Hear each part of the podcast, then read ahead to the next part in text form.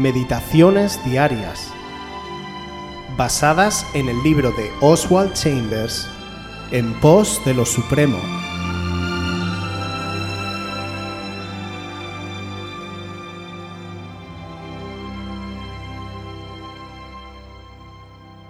Edificando para la eternidad.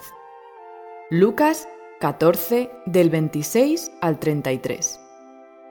Si alguno viene a mí y no aborrece a su padre y madre y mujer e hijos y hermanos y hermanas y aun también su propia vida, no puede ser mi discípulo. Y el que no lleva su cruz y viene en pos de mí, no puede ser mi discípulo. Porque ¿quién de vosotros, queriendo edificar una torre, no se sienta primero y calcula los gastos a ver si tiene lo que necesita para acabarla? No sea que después que haya puesto el cimiento y no pueda acabarla, todos los que lo vean comiencen a hacer burla de él diciendo, Este hombre comenzó a edificar y no pudo acabar. ¿O qué rey, al marchar a la guerra contra otro rey, no se sienta primero y considera si puede hacer frente con diez mil al que viene contra él con veinte mil? Y si no puede, cuando el otro está todavía lejos, le envía una embajada y le pide condiciones de paz.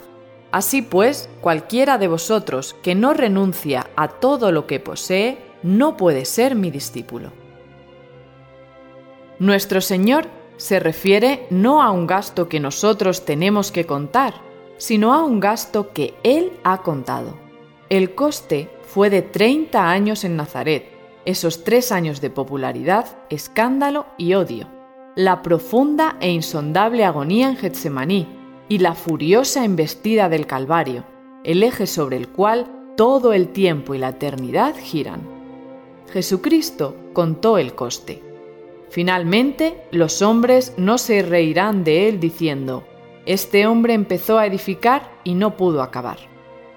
Las condiciones del discipulado establecidas por nuestro Señor en los versículos 26, 27 y 33 significan que los hombres y las mujeres que va a emplear en sus magnas empresas de edificación son aquellos en los cuales Él ha hecho todo.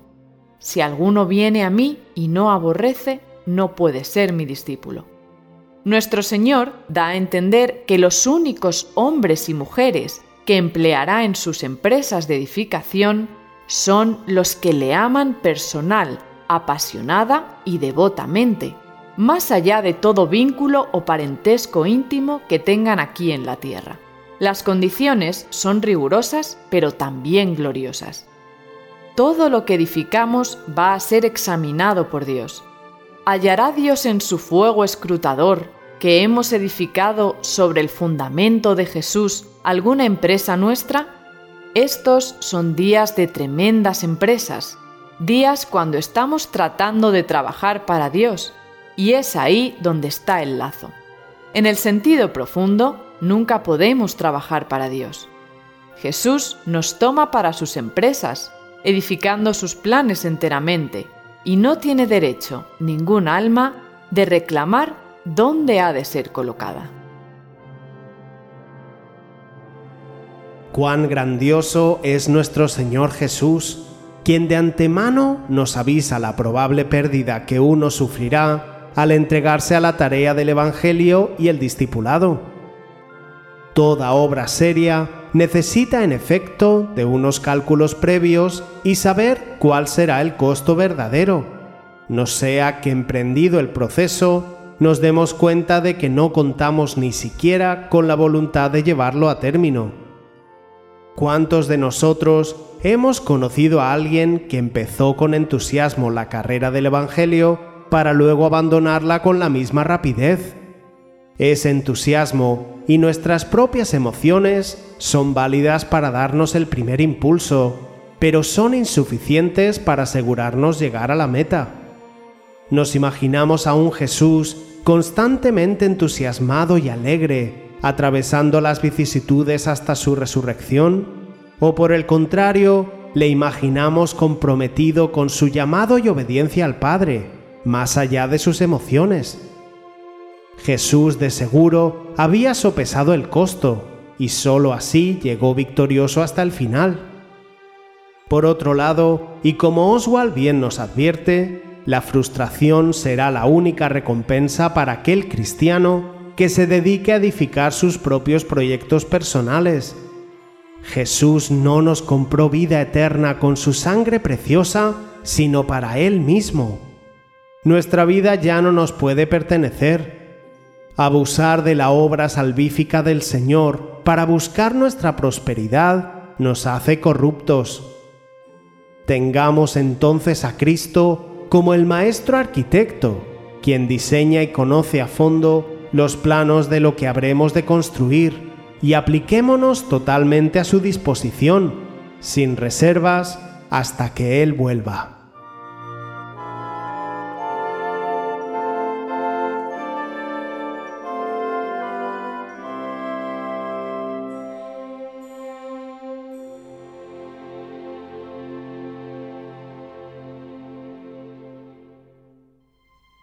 Si quieres volver a escuchar este devocional o cualquier otra de nuestras emisiones anteriores, puedes visitar nuestro canal de YouTube buscándonos como Aviva Voz FM.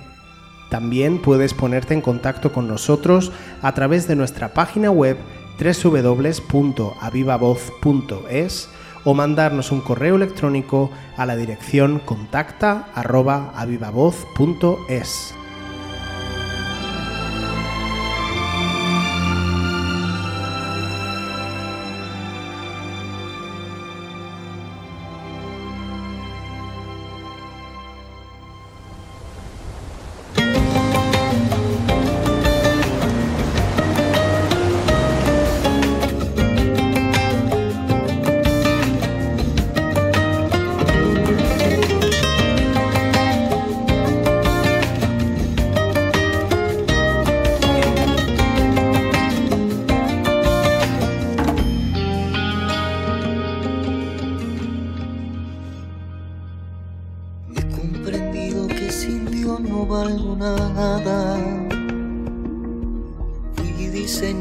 con el propósito de adorarle.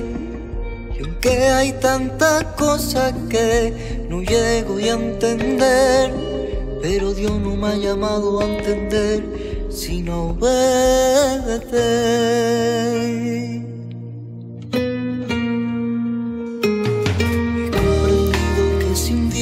Valgo nada, que fui diseñado con el propósito de adorarle.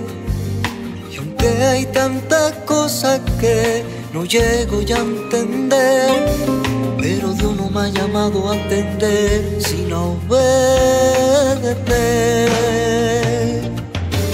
Y aprendí a vivir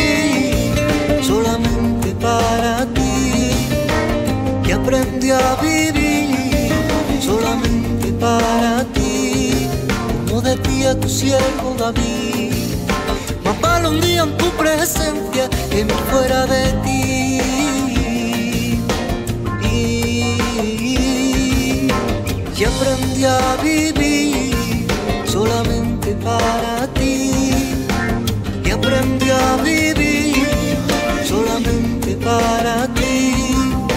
Como decía tu siervo David.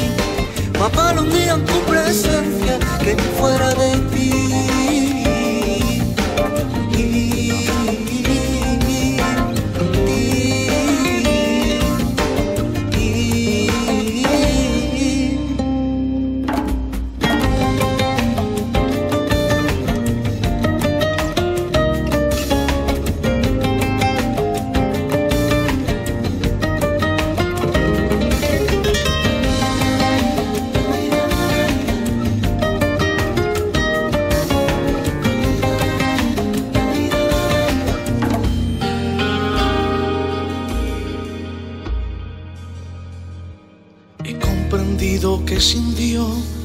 valgo nada,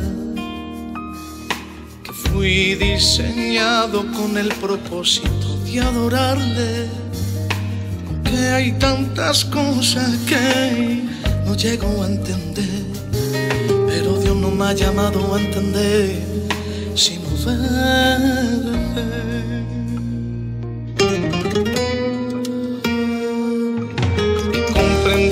que sin Dios no valgo nada, fui diseñado para adorarle. Y aunque hay tantas cosas que no llego a entender, pero Dios no me ha llamado a entender, sino a obedecer.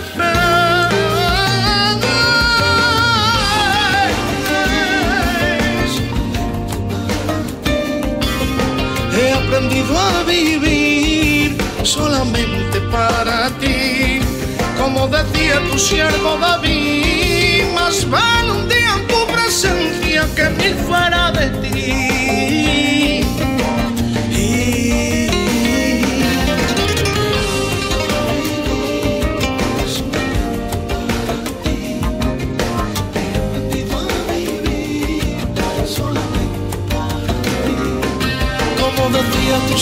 Como decía